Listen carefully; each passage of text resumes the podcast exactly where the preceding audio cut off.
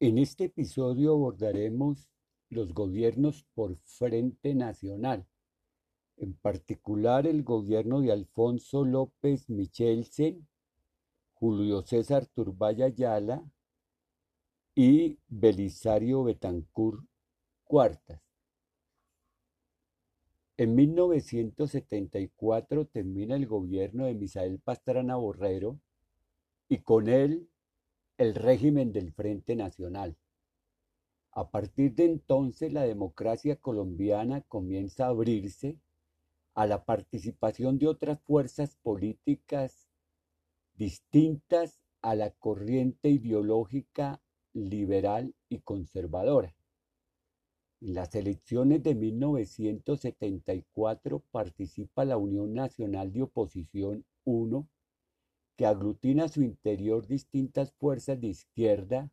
que ven en el proceso electoral y en la vía democrática una posibilidad para impulsar cambios en el mundo político, social y económico de la nación.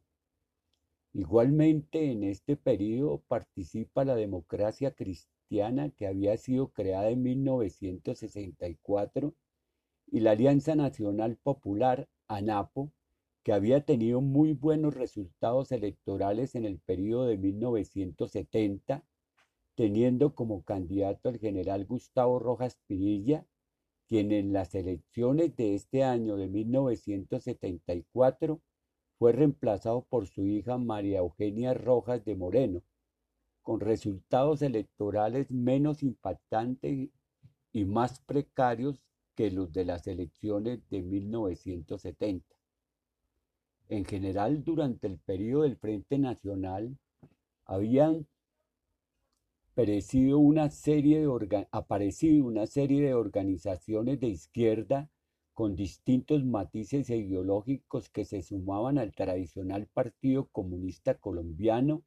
en la configuración de un complejo escenario político de izquierda en el que se confrontaron corrientes marxistas-leninistas con organizaciones socialistas trotskistas y partidos maoístas. Algunas de estas organizaciones eran proclives a los procesos electorales y a las rutas democráticas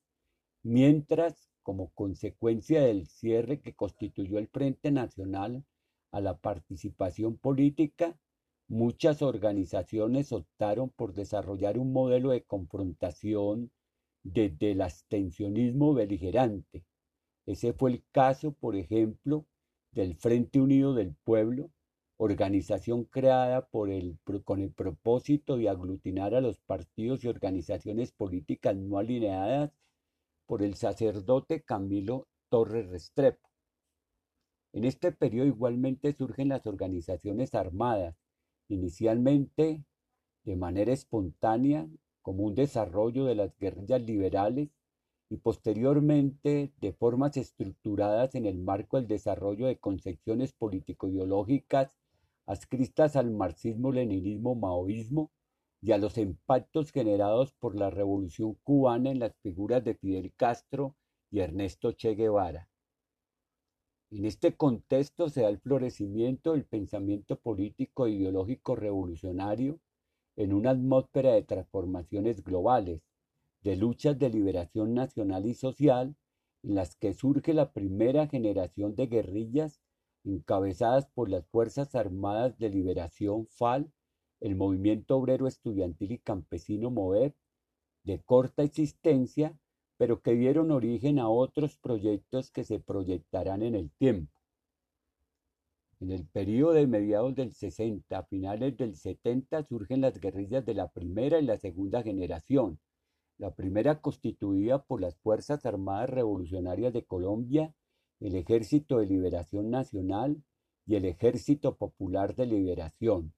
Y a partir de la década del 70 la segunda generación de guerrillas las que, de las que hicieron parte el movimiento 19 de abril M19, Autodefensa Obrera ADO, el destacamento Quintín Lame,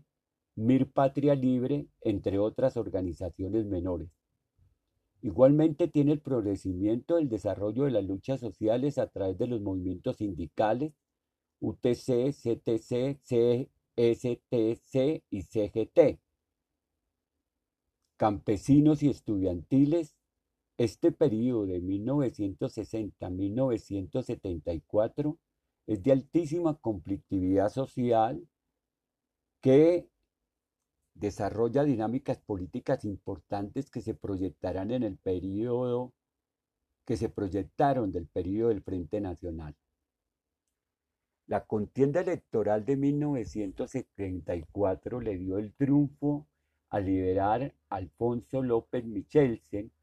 que se había mantenido al margen del partido creando su propio movimiento político para enfrentar las dinámicas excluyentes del Frente Nacional a través de lo que denominó el movimiento revolucionario liberal cuyas juventudes jugaron un papel fundamental en los conflictos de la década del 60 y muchos de ellos llegaron a incorporar las organizaciones guerrilleras. López Michelsen, pese a la posición, oposición que había mantenido durante el Frente Nacional, mantiene durante su gobierno el sistema paritario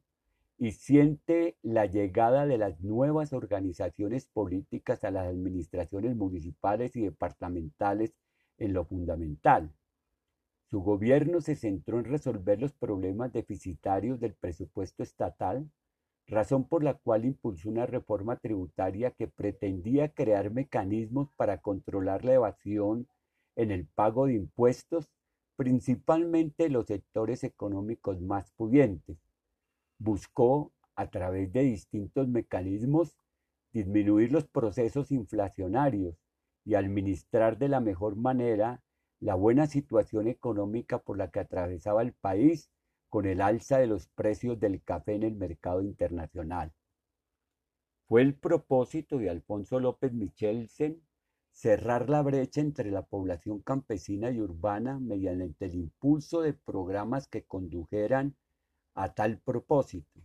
igualmente buscó asegurar que los trabajadores mejoraran su situación económica y social, al menos el 50% de la población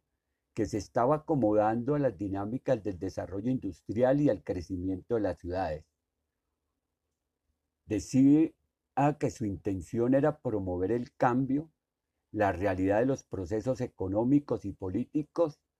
fueron limitando su plan de gobierno, el que denominó el mandato claro. La difícil situación económica lo llevó a hacer uso de la emergencia económica que le permitía el artículo 122 de la Constitución de 1886 todavía en vigencia. Estableció el beneficio tributario de los sectores menos favorecidos, la tecnificación del ahorro nacional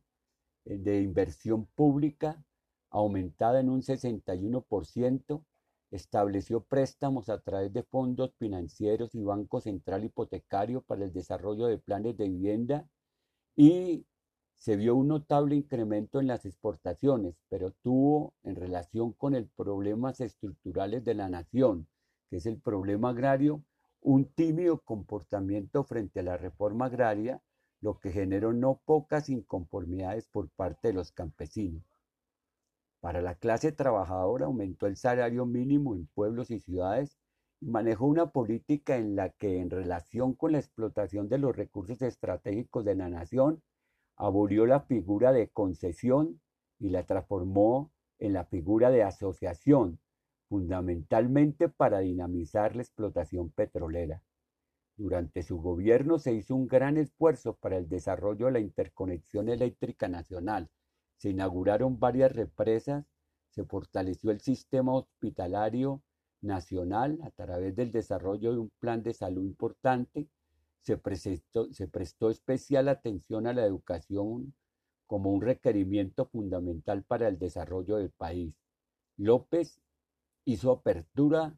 a la carrera militar para la mujer. La bonanza cafetera le permitió a López impulsar la construcción y las mejoras en importantes obras de infraestructura, en particular de carreteras. En general, el gobierno de Alfonso López Michel se desarrolló importantes actividades en el campo de la economía y lo social, pero en medio de no menos conflictos que otras administraciones. tuvo problemas con la destitución del general Álvaro Valencia Tobar, comandante del ejército, razón de que consideraba que el general representaba un riesgo para una administración democrática. Tuvo que lidiar con el paro cívico nacional del 14 de septiembre, el más importante paro desarrollado en la segunda mitad del siglo XX, convocado por las centrales de trabajadores, el movimiento campesino y social y y con una amplia participación del movimiento estudiantil y popular. Este paro lo obligó a recurrir a medidas extremas como el toque de queda y tuvo un saldo trágico en muertes, sentando un caro precedente para las luchas sociales. Igualmente enfrentó el paro médico del Seguro Social que se prolongó durante 50 días y evidenció la crítica situación del sistema de salud colombiano y las condiciones precarias de los trabajadores del sector de la salud. Durante la administración de Alfonso López Michelsen, la política agraria favoreció a los grandes propietarios y terratenientes. Abandonó todo proceso de reforma agraria y los esfuerzos realizados por algunos de los gobiernos anteriores para asumir el Plan de Desarrollo Rural Integral y otorgar crédito a propietarios con terrenos mayores de tres hectáreas en el camino de generar un proceso productivo unido a un sistema de mercadeo que favoreciera a estos productores. Durante su gobierno se reactivan las luchas campesinas que la década anterior habían sido vigorosas y que sentían que cada día estaba más lejano el sueño de poder acceder a la propiedad de la tierra, haciendo efectiva la consigna de la tierra para el que la trabaja. En la disputa electoral de 1978 entre el candidato Julio César Turbaya Ayala y Belisario Betancourt del Partido Conservador, ganó el representante del Partido Liberal, Turbaya Ayala, para el período de conducción del Estado de 1978 a 1982. La administración de Julio César Turbay Ayala se desarrolló en medio de no pocas dificultades. La necesidad de urgentes reformas y procesos de fortalecimiento de la política pública de seguridad resultante de las necesidades generadas por las protestas sociales. En particular, el Estado sintió sus limitaciones frente a levantamientos populares que pudieran asumir la forma de movimientos insurreccionales. Durante la administración de Turbay Ayala, se puso en marcha la explotación del níquel de Cerro Matoso y del carbón del Cerrejón. Se construyeron la segunda parte de la represa de Chibor que debía fortalecer la interconexión eléctrica de la costa atlántica con el interior del país se hicieron una serie de vías de comunicación importantes como la que comunica la costa con Bucaramanga y se avanzó en lo que posteriormente sería conocido como la autopista Medellín-Bogotá o Bogotá-Medellín. Se prestó especial atención a la comunicación aérea, desarrollándose las instalaciones de los aeropuertos José María Córdoba en Río Negro, el, el aeropuerto de Barranquilla y Cartagena y otros aeropuertos a nivel regional. El gobierno prestó especial atención al Instituto de Seguro Social, en el que se introdujeron diversos cambios con algún tipo de éxito. Inauguró el departamento del Caquetá en 1982 e introdujo la televisión al color en el país y manejó de manera prudente las reservas internacionales. Durante su gobierno prestó especial atención al proceso educativo y en lo fundamental a los programas de alfabetización. Desarrolló una, una campaña en todo el país, territorio nacional, bajo el nombre de Campaña de Alfabetización Simón Bolívar. En el ámbito de lo social, se preocupó por la falta de políticas de salud pública, recreación y vivienda, en el marco de las limitaciones y condicionamientos determinados por la economía. Fue preocupación del gobierno de López desarrollar la empresa petrolera, para lo cual estableció alianzas con compañías extranjeras y Ecopetrol, en el contexto de los planes de asociación que el gobierno anterior había propuesto. En el marco de las reformas constitucionales desarrolló el Código Penal y el Código de Procedimiento e impulsó reformas para el funcionamiento del Congreso de la República. Durante su administración se enfrentó a la política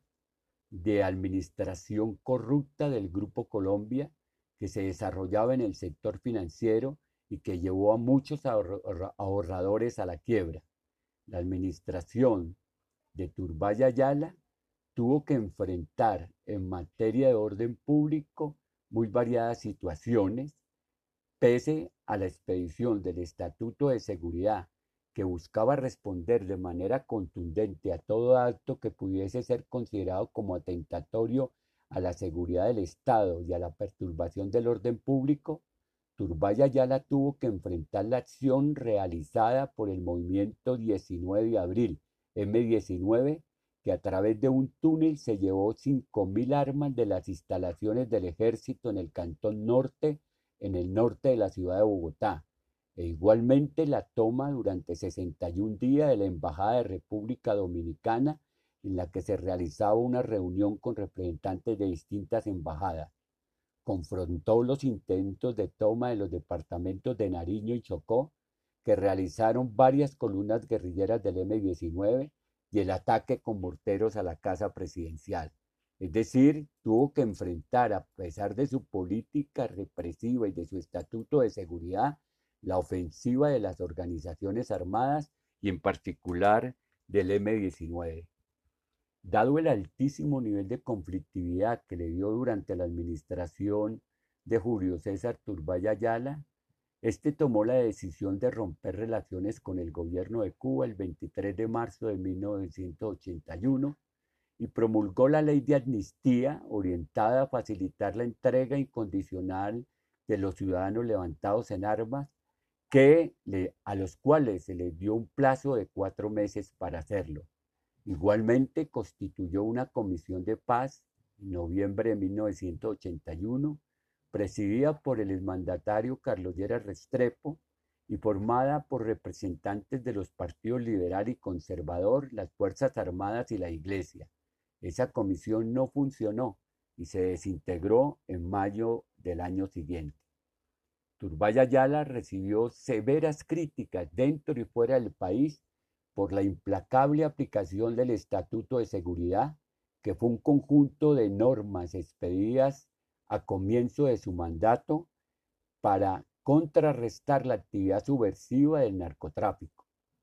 Amnistía Internacional y algunas entidades interesadas en la defensa de los derechos humanos expresaron duras observaciones a este estatuto por su naturaleza represiva y su implementación violatoria de los derechos humanos. Durante la administración de Turbay, se recrudeció la práctica del secuestro y la extorsión. Apareció el MAS, Muerte a Secuestradores, una agrupación armada que configuró la mafia del narcotráfico para defenderse de las arremetidas de aquellos que intentaron secuestrar a sus familias pero que se extendió a fenómenos de violencia posteriormente incontrolados. Durante la administración de Julio César Turbay, Ayala creció de manera significativa la llamada economía subterránea, se fortaleció el narcotráfico, la actividad del contrabando y aumentó el flujo de dineros provenientes del lavado de activos en todas las actividades de la vida económica nacional.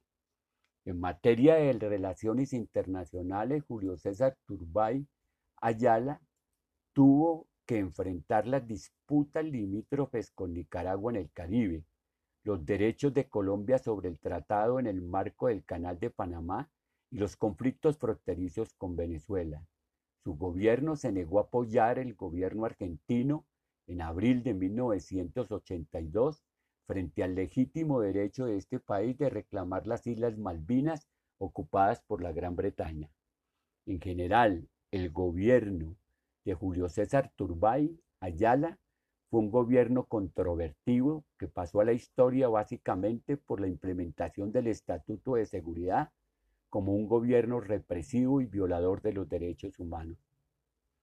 El 7 de agosto de 1982, toma posesión de la presidencia de la República Belisario Betancourt Cuartas, elegido como candidato del Partido Conservador para el periodo constitucional de 1982 a 1986.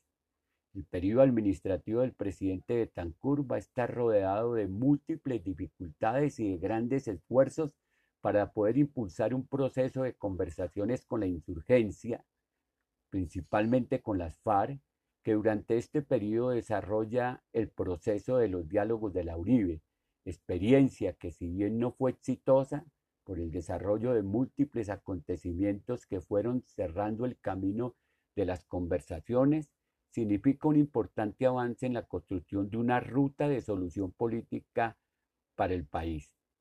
Betancourt dedicó los primeros meses de su gobierno a desarrollar y presentar proyectos de reforma en los ámbitos económicos y administrativos. Sin embargo, una de las principales realizaciones de su gobierno fue la aprobación de la ley de amnistía a los grupos alzados en armas, puesta en marcha de manera amplia y sin compromiso que permitió que muchos de los prisioneros políticos que se encontraban en las cárceles de todo el país pudieran retomar su libertad. Algunas de las más importantes realizaciones durante su gobierno fue el anuncio de Betancourt de medidas punitivas y moralizadoras en el sector financiero que buscaban detener el manejo corrupto que se venía haciendo desde distintas instituciones bancarias con los ahorros de la ciudadanía. Durante su gobierno se reestructuró la Comisión de Paz creada por la administración de Turbay Ayala al finalizar de su periodo y se puso en marcha el proceso de paz. Durante esta administración se impulsaron políticas sociales a través de un vigoroso plan de vivienda sin cuota inicial, el impulso de la campaña de alfabetización camina en todo el país, se cerró el mercado importador a productos que se estuviesen eh, elaborando en el país, se produjo el nombramiento de un alto número de mujeres en puestos públicos, se hizo una congelación de la nómina oficial que hasta la fecha permanece congelada, se inició el programa de la Universidad Abierta y a Distancia y el gobierno ingresó al grupo de los países no alineados. No obstante, su administración tuvo que enfrentar distintos problemas fiscales y tributarios. A finales de 1982, declaró la emergencia económica orientada a reestructurar las prácticas tributarias y financieras de la nación, pero tuvo la dificultad que fuera considerada inasequible casi en su totalidad por la Corte Suprema de Justicia a comienzos del año siguiente, lo que le impidió avanzar a este respecto. El proceso de paz que desarrolló con la FARC se dio en el marco de una doble ruta de paz y pacificación. Por una parte, el gobierno se preocupó por sacar adelante los diálogos con la FARC y desarrollar la agenda de la Uribe, pero por otra parte, las fuerzas militares desarrollaron una estrategia de pacificación que terminó por fortalecer los grupos paramilitares y generar un gran conflicto al interior de la fuerza pública entre policía y ejército, y este con los organismos de control. En 1983 la opinión pública presenció el enfrentamiento entre el Procurador General de la Nación, Carlos Jiménez Gómez, y el Ministro de Defensa General Fernando Langlazábal Reyes, como consecuencia de las acusaciones que el Procurador General hizo públicas contra casi 70 miembros de las Fuerzas Armadas señalados de tener responsabilidad penal en el llamado MAS, muerte a secuestradores, organización orientada ahora a reprimir ilegalmente a personas comprometidas con la subversión. El presidente Belisario Betancourt tuvo que sortear la toma del Palacio de Justicia por parte del gobierno del movimiento 19 de abril, M19, que generó una situación crítica en materia institucional en razón de las tensiones que se produjeron entre la fuerza pública y el Ejecutivo por el tratamiento dado a la toma que arrojó un número significativo de muertos y desaparecidos que aún es materia de investigación por parte de la justicia. Sin haberse repuesto este trágico suceso, tuvo que enfrentar la avalancha de Armero, que prácticamente desapareció ese pueblo y dejó 20.000 víctimas entre muertos y desaparecidos. A esto hay que sumarle la situación económica que se vio duramente golpeada por varios factores internos y externos. La devaluación de la moneda en Venezuela, que era el segundo socio comercial del país, en Ecuador, Brasil y México, entre otras naciones de América Latina, la recesión industrial generalizada, el violento terremoto que destruyó Popayán y varios municipios del Cauca en 1983, la caída de la emergencia económica, el déficit fiscal, la inseguridad en los campos y el crecimiento vertiginoso del desempleo en las ciudades. Pese a las buenas intenciones de Belisario Betancourt, su gobierno estuvo atravesado por grandes tragedias y dificultades que se agudizaron con el crecimiento del fenómeno paramilitar y el fortalecimiento del narcotráfico.